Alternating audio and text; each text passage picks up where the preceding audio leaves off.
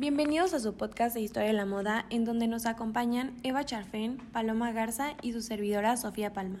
El día de hoy hablaremos de la moda como arte, la alta costura, la época de oro, algunos grandes diseñadores, el periodo de entreguerras y la posguerra.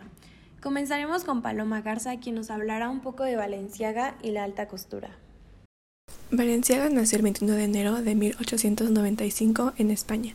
Aprendió a coser desde los 10 años para poder ayudar a su madre con su trabajo de costurera y así mantenerse a flote. Más tarde conocería a la marquesa de Casa Torres, quien reconoció el talento del adolescente español y se convirtió en su mecenas.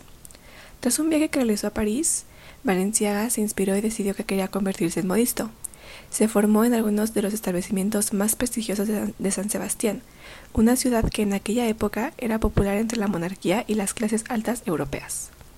Así, en 1917, abrió su taller convirtiéndose en el principal modisto de España. Sus colecciones incluyeron vestidos y trajes elegantes. Ayudó a popularizar las tendencias de las capas y la ropa suelta sin cintura. Finalmente, en 1968, cerró la Casa Valenciaga y él se jubiló. A continuación, Eva Charfey nos contará un poco de la moda y el arte. La moda y el arte. Cristóbal Valenciaga es reconocido por muchas cosas, entre ellas el hecho de lograr elevar la alta costura y llevar sus prendas a ser reconocidas como piezas de arte. Este diseñador español inspiró varios de, de sus atuendos en obras de arte pinturas españolas como Goya o Velázquez, retomando elementos de sus obras y reinterpretando estos con telas para crear prendas innovadoras, interesantes e inolvidables. Pero no fue el único diseñador que mezcló arte y moda.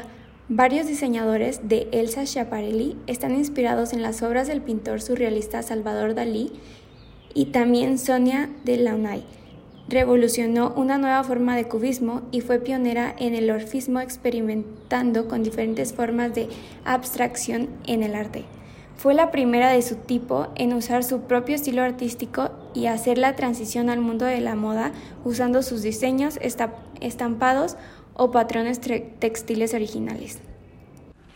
¿Cómo fue la moda durante la guerra? Como sabemos, las tendencias son un reflejo de la sociedad y esta época no fue la excepción. Paloma, cuéntanos un poco más sobre este periodo. Durante el periodo entre guerras, la mujer se libera de encajes, sedas y corsés y busca ir más cómoda. Además, este periodo también fue considerado como la edad de oro de la moda francesa. Después de la Primera Guerra Mundial, desaparecieron los peinados exagerados y los vestidos de cola larga, se transformaron en vestidos que llegaban a la rodilla. El estilo se volvió andrógino, y nació una silueta sin busto y sin cintura. Surgieron diseñadores como Jean Patot, Coco Chanel o Jean Lava. En 1930, con los efectos de la Gran Depresión, la moda se volvió un poco más sutil, elegante y sofisticada.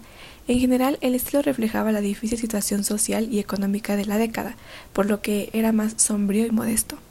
La cintura se restauró a su posición correcta, los dobladillos cayeron, hubo una renovada apreciación del busto y los vestidos de noche sin espalda.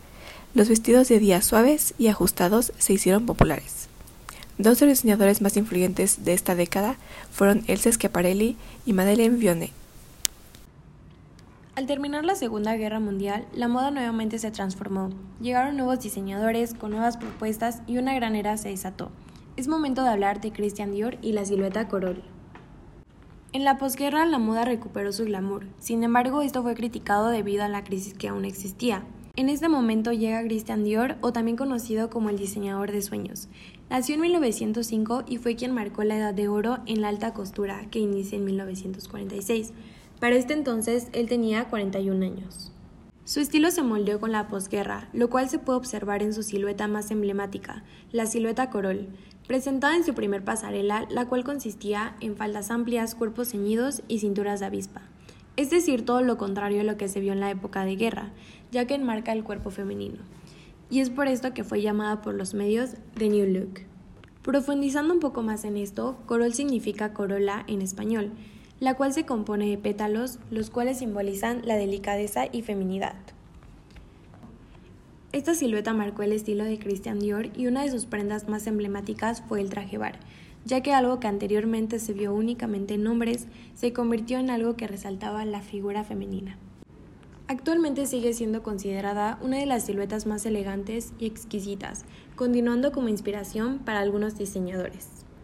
Para concluir, aun si las circunstancias parecen hostiles y fúnebres, la moda demanda sentirse y expresarse con grandes prendas, atuendos, textiles y siluetas que pueden resultar de eventos catastróficos, literalmente de guerras y escasez nacieron tendencias que hoy en día son muy prestigiadas y utilizadas incluso como fuente de inspiración y esto demuestra que la capacidad de trabajar con lo que se tiene y de responder a lo que se necesita una sociedad es fundamental para cualquier diseñador, pero también para cualquier persona. Gracias por escuchar.